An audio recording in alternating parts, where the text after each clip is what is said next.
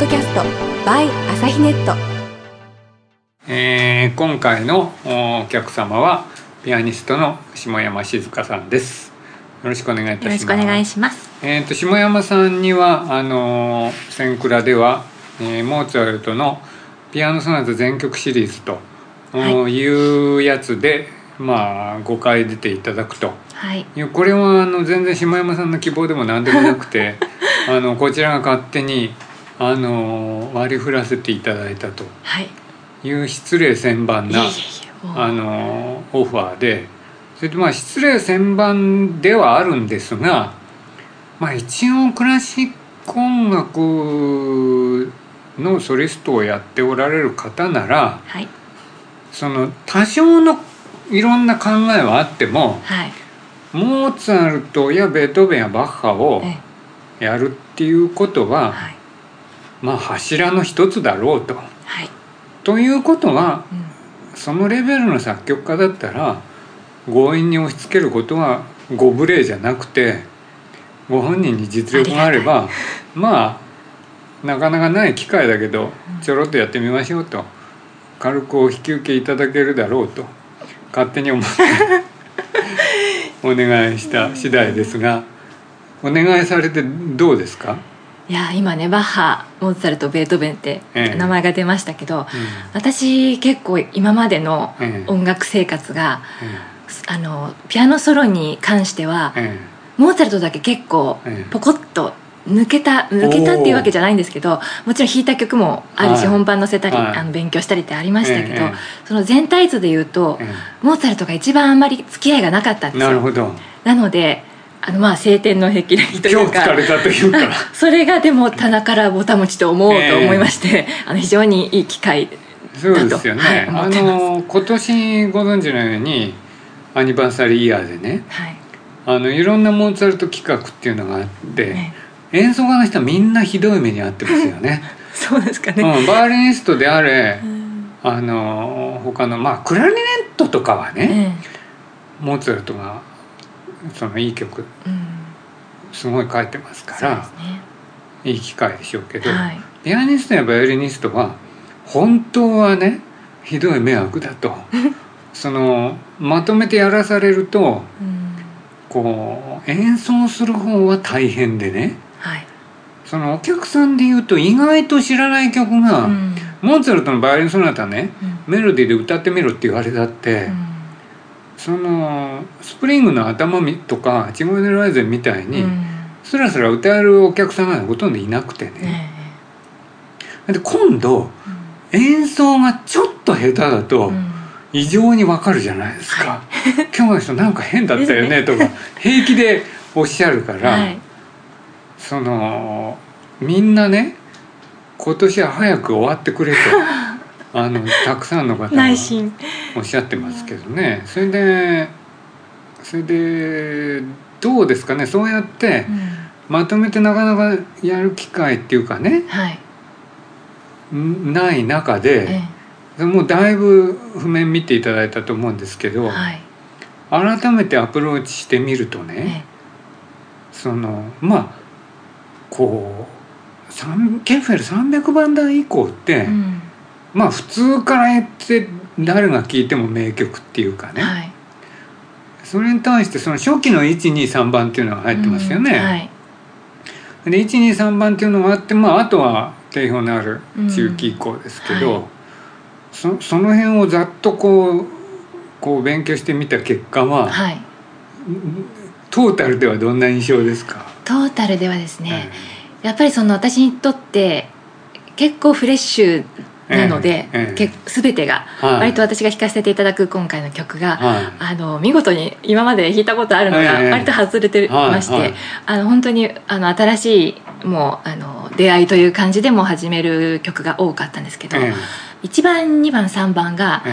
本当にあのあんまりし3番はともかく、まああのうん。結構充実してると思うんですけど、えええ1番2番って言ってもあんまりやっぱり聞く機会もないし、はいはいもちろん弾いたことなかったんですけれども、はいあのそこがね割とあの面白いなと感じまして、えー、と例えば、まあ、二楽章のやっぱりすごい美しさとか、えその美しさが本当にこうやっぱりモーツァルトのそのか悲しみみたいなのがすごくで出てるっていうので、それがねとってもあの新しい発見でえすごく良かったんですよね。え。なるほどね、はい。そのこう例えばね1番とか2番って、ええ。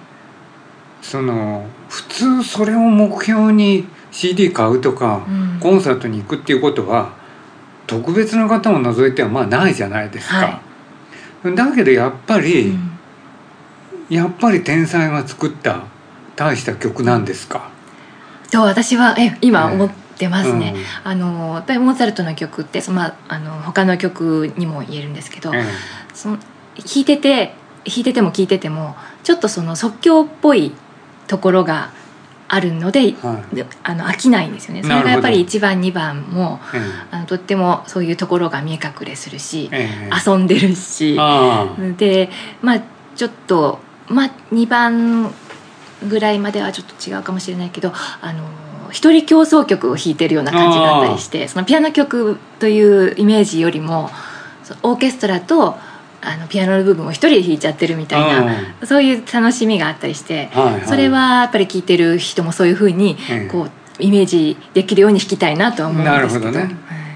あのまあちょっとつまらないね個人的な経験ですけどあの私あのグレン・グールドのはい。モーツァルトの全集っていうのをはい。高校生の頃多分買ったと思うんですよ、はい。それでね2番の二楽章っていうのはねすごい綺麗だと思いましたね。はい。私も2番の二楽章お気に入りなんですよ。ねえ、はい。それでその普通はうん。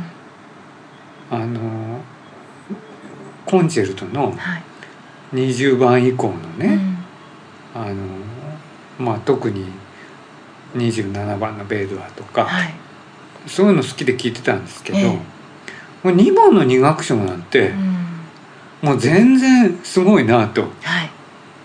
こう思った記憶があるんですよね。はい。それで10代の後半みたいですねなんかうん。見たら。はい。だからまあ今考えてもねうんその僕なんかあの後藤龍さんっていうバイオリニストのはい。マネジメントしてるんですけど、ええ。彼10代の後半ですけど、はい。彼が作曲するとしたら、うん。あるレベルの曲作るだろうなと、うん。そのいろんな知的能力とかね、え音楽能力。だからモーツァルトだってうん。10代の後半でこれだけの人がこんくらいの曲が作るだろうと、だから、えはい。その初期の曲でもね、うん。あの結論から言うと十分面白いですよね。そうですね。うん。うん。面白いです。それでしかもそそういう方がうん。キャリアを積んでいくわけだから、えまあ中期から後期ってね。そのメロディー歌えって言ったら歌えないけどはいやっぱり一曲ずつ十分違いますよね。違いますね、うん。はい、だからその個性をうん。楽しんでいただくっていうのはね。えだから「千倉」の中でえはい。モーツァルト全曲シリーズっていうのは、ん。やっぱ目玉の一つだと思うんですよ。はい、あのなんつってもうん。9,000円でね全部全聴ける、部ねそうですよね。こんなこと生涯にはい。ほぼないんじゃないかと思うんですよ。ですよね。仮にどっかの何かの企画で全曲聴けたってね、うん。多分全部で9,000円ってことはないと思うんですよ。はい。だからまあこれを逃してどうするとうん。プロデューサーとして言いたいわけですけれどもね。う んはい。その、えー、そなた以外のええ。そのロンドとかね、はい。ファンタジーとかどうですか？その辺はあのお弾きになってどんな印象を持たれますか、もうやっぱりロンドとか美しいの一言でやっぱり人生感じますよね。ああそうですよね、はい、あのアンモールの511なんて、うん。まあ最高ですよね、はい。うん。やっぱり聞いてたのよりうん。自分で弾いてみるとやっぱり全然、ももちろんね違いますよね、はいその感じ方っていうのが、ええ。うん、すごい深い曲で。そうでね、うんすごく好きです。うんあのそなたの中では、うん。今のところどうですか？ベストワンというか一番好きなのはどれですか？かなあそうだろう。えー、えっとベストワンですか？うん。今まだねこうそれぞれがいいなというところにいてまだこう差がついてないんですよね。ああなるほどね。ねすごいこれだけつまんない時ありますかね つまんないとは思わないんですけど、えあの一番ピアニスティックえで、え一番やっぱピアノ的に聞こえちゃうあの、最後の方の「デードゥア」とかえはいはい。は、まあ、すごく一番やっぱり大変指が大変というかアンプが大変というか。はいはい。なんですがいまあそこれはね多分学生時代にええ試験曲だったんですよ、あー。その多分思い出もちょっとどっかで関係しちゃってるかもしれないんですけど、そうですよね、ちょっとねえそれはうんあのまあいい曲なんですけれども、ええちょっとそういう個人的思い出が多少あの絡まってちょっとその他の楽しみとは、ええ今のところちょっと差はついてるかもしれないですけど。なるほどね。あのアンプでおやりになるんですか？あいやもうアンプしなもうしなくちゃと思って、うん。もう大変でしたはっきり。ああそうですか。別にアンプしなくたってね。か そんな。だってリヒテルとか。まあそれねリヒテル様はランドスカとか。ええ そうなんです高橋由さんとか。いやあの見ながらね。ーえ。大変な目演なさる方ってたくさんいらっしゃいますよね。ね。クララ・ハスキルが始めたんですってね。えアンプっていう習慣は。えそうですか？それまでそういう習慣はなかったんだよ。えそうなんあリストからじゃないですか？うんまあいそういう説も聞いたことありますよもうね本当にはあの方が。うんなんあかあそうですか、あのーそれは知らなかっいやいや別に単に雑誌の隅に書いてあるコラム程度の話ですけど。うんいやまあだからねどっちにしろはい。絶対そういうもんじゃなかっうんたっていうことですよね、うん。なだかるほどね。らリヒテルなんてうんねあの見るべきだってうんおっしゃいますよね、うん。それもね分か分からなくもないし。言われればまあだそうからああいう偉い人になるとうん。何言ったっていいですよね。そうですね。そうですよね。いや私の場合やっぱりどうしてもアンプにこ最初こだわっちゃうのは、はい。アンプししないと私の場合その音楽が体にあのか入ちゃんと入って一旦入って出せる状態にうん。なってないような気がしちゃうんですよ。ええでもちろん楽楽譜があるだけでもやっぱり安心というかあの本当にすごい曲になってきた場合は見なくてもこう倒して置いておくだけでも精神的には違うものなんですけどでもやっぱりその CD の録音にしろえ絶対もうアンプでええあのやるっていうの、まあ、ちょっと思い込んじゃってるところがあったので。というかね。そうですね。まあ、この先変わるかもしれないですけど、ええ。なんでもうこれももう当然アンプと思ってえ あの春春はもうね。ええ。で他のリサイタルとか結構7月まで続いたので、えちょっとそのそこまでパニックあの頭の中がちょっと爆発しそうだったんですけど、ええ。まあ、夏少し落ち着いたので、ええ。まああの邁進してたところでございます。今回センクラでリサイタルで絶対に見ますっておっしゃる方いらっしゃいますよあそうですか。うんうんあのまあどっちでもねうんあのアンプしてるから偉いとか偉くないとか、そういうレベルの話じゃないですもんね。うんそれでもとてもありがたいというか弾く方にとってはもう皆さんアンプが当たり前と思っている人もいるじゃないですか。うん、でもそれってすごいレベルの低いまあ話でそうなんす。けどね。ううんん、だからアンプしてるからあのその音楽家が偉いっつったらいくらなんでも失礼すぎると思う、まあそれはね。だってそんなもの大したことじゃない、うんわけじゃないですか。はい、そうですよね。だからあそれよりも立ち至った音楽がうん。うん素晴らしいきゃいいわけでね。そうですね。うん。まあまあそれで話ずれましたけれども。ません。その、えーモーツァルトのねはい。そのコンチェルトってうん。あのどうですか？コンチェルトのソナタコンチェルトとソナタってね、はい。俗にコンチェルトの方がうん。面白いとうん。いう意見ってはい。プロレベルにしろ素人レベルにしろうん。結構あるじゃないですか、はい。そのあたりってどう思われます？私もそう思ってたんですよね、ええあの競争曲やっぱはい。りアンサンブルはもともと好きだったっていうのもはい。あるんですけど、はい。とってもアンサンブル的じゃないもう指揮者さんいらっしゃらなくても、はい。すごくこういろんなことができるっていうので、その競争曲は楽しいなと思ってええいたので、どっちかというとそっちの全曲を目指して、ええ。あのまあ、アマチュアのオーケストラさんと、ね。あのもういろいろやずっとやったりとかしてて、そっちにねついあの室内楽的な方に行っちゃっていたので。ででもそれやっぱりそなたさっきも言いましたけど、はい。ちょっと一人競争曲みたいなところを見つけるとええ嬉しくなっちゃうっていうか、はいはい。あこれあのた楽しかったんだなっていうのがね、今になってやっぱり子供の頃のイメージとかあと皆さんやっぱりピアノの人ピアニストの方でもあのあいろんな方いらっしゃると思うんですけど割とちょっと構えちゃうっていうかモーツァルトっていうとあ難しいっていうかあの音があのすすぐに弾けるけどやっぱりちょっと怖いっていう思ってる人がいいるんですよね。で私も今回のこのくらいあの10曲以上弾くんだって言った時に、ちょっとこうピアニスト仲間の顔には同情の色が浮かんそうですよだようなね。ところがよくわかります、はい、そうでもやっぱりあのとってもあのそういうあ楽しいってあの別れたっていうのは、うん、すごくいいいいことだ自分にも、ええ。よいいことだったなと思って、うん。はい、あのあれですよね主催者側からするとね予算が十分にあればねうん。多分うんはい。今おっしゃったようにその後全曲かコンチェルト全曲かだったら、うん。コンチェルト全曲にしたと思うんですよ。はい。あのだけど、うん。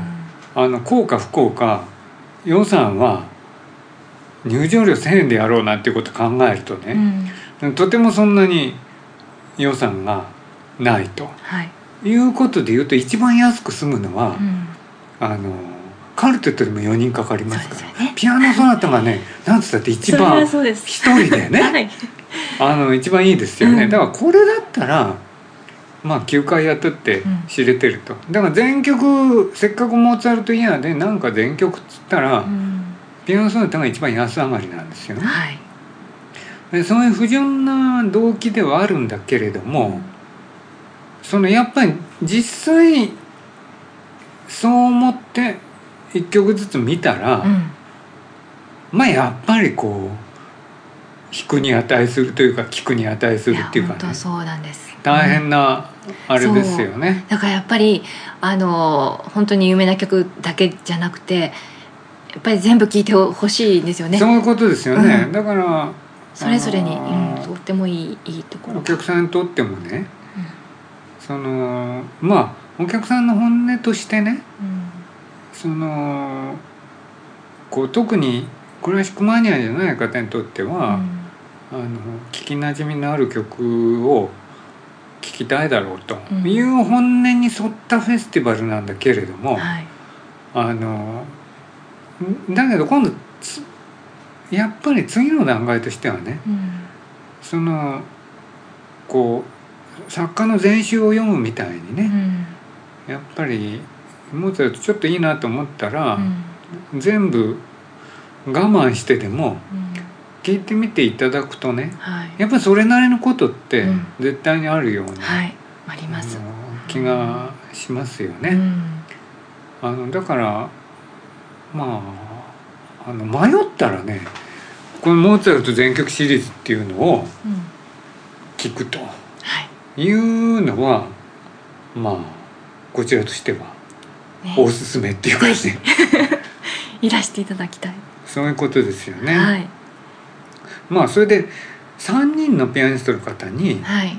あの分けてええ。お願いしててね、はい、まあ、下山さんが一番大変なんですけど だからそうするとアプローチの違いもねうんそうですね。っきりはい。出ますし、ええ。それからあの曲によってはねはいあのその他の混ぜこぜのリサイタルの中でうん。モーツァルト取り上げたり、うん。はい。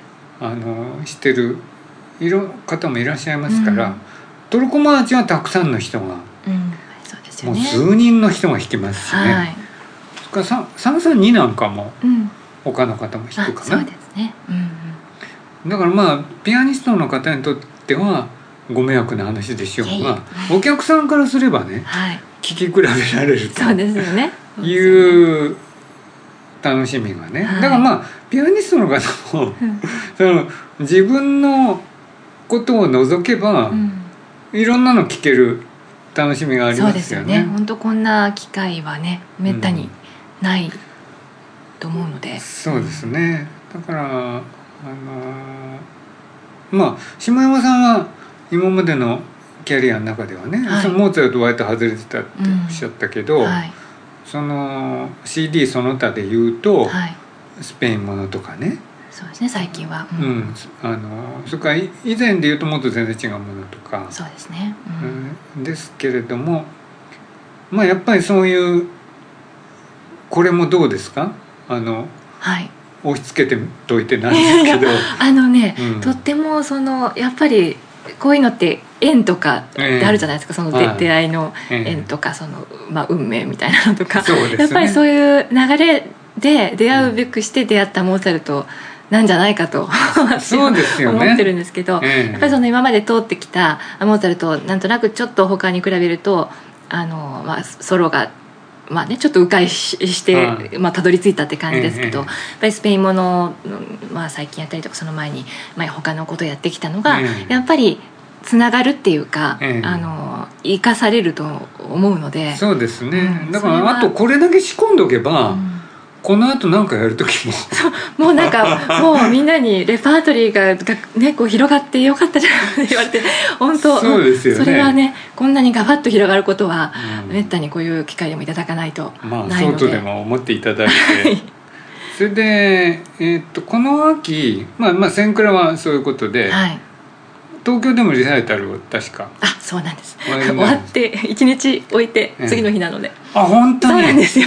それはまたそれはまたそっちはまあデュオなんですけどねあのアコーディオンそうですか、えうんえ体力をあのそうですね。はい、これ夏にちゃんとバテないようにしておこうと思っております、ええええはい。そのあれですか？あのまあリサイ普通リサイタルだとねえいろんな曲をおやりになるじゃないですか、はい。その一人の人に集中するっていうえのはうん、えどんな感じですか、ええっとねあのとってもいいですよ。私はあのやっぱり全体図全体像があの見出てくるっていうか、そういう中で捉えられるので、ええええ逆に楽なんですよね。そのいろんなの、まあ、プログラム組む時にやっぱリサイタルだとやっぱりあのいろんなものをええ。取り混ぜて飽き飽きさせないようにとか、ね。あの変化をつけようとするんですけど、まあちょっとここ最近1年ぐらいスペインもので一人一回につき一人の作曲家に絞ってやったことがあったんですよ。やっぱりその経験からでも、ええ。とっても良かったなってあのでお話もしたりするのでその全体を把握しての中で捉えていくのでとってもえ弾く方もあのこうアプローチしやすいし、うん。なのでこのモーツァルトもこんだけ10曲以上でガッときたのは最初はもちろんびっくりしましたけど、えとってもあのいいな流れでというか。そうですか？はい。このそれぞれの回の時にええ。お話っていうのははい。していただけるんですか、ああの一応そのつもりでまだあまり考えてませんけど、ええ。あのまあ感じたことを。話すネタっていうのはあるもんですかね、あのまあ基本的に私が自分で感じたことを、えあの織り込んでいこうかなと、ね。あんまり説明的な感じではなく。そそれが一番いいですよね、はい。あのまあお客さんもねそのこう学問的な話は、うん。まあよほどご興味持ったらえねあのご自分であの勉強していただければいいわけですから、はい。まあそれよりはなんとなくえうん。そのこうピプロのピアニストの方のね、うん肉声みたいの聞いてみたいんじゃないかと思うんですよね。うんうんねだからまあこのポッドキャストもそうなんですけど、ええ。まあどんなようなことを感じててね、うどんな人かとかね。はい、そのつつまりその音楽は分かんないけど、うん。衣装が素敵とか、うん。あのあるじゃないですか。はい。何かしそらねれとか、あの出てくるまでの歩き方に雰囲気が出てるとかうん。ね、だから皆さんいろんなところでいろんなことをお感じになるわけで、はい。らまあお話とかしていただけるとね、うん。まあ少なくともこう人となりとかうん。感じが感じられるしね。はい。だからまああのブログも書いていただいたりはい。しましたからはい。まあお客さんとしては下山さんのなんとなくキャラクターを感じていただいてはい。それでまあモーツァルトもはい。いいと思っていただけば一いい番ですねはい。目的は 達するわけですけれどもね。はい。あのーなんかこの際宣伝しておきたいこともありますか？いやもう本当にあのお足を運んでいただくのが一番 もう今望みでございますので。望みですね。はい。あのーじゃあこれはもう千倉の目玉企画ですからあのぜひぜひぜひ。おいでいただきたはいいと思います。いらしていただきたいですありがとうございましたあり。がとうございました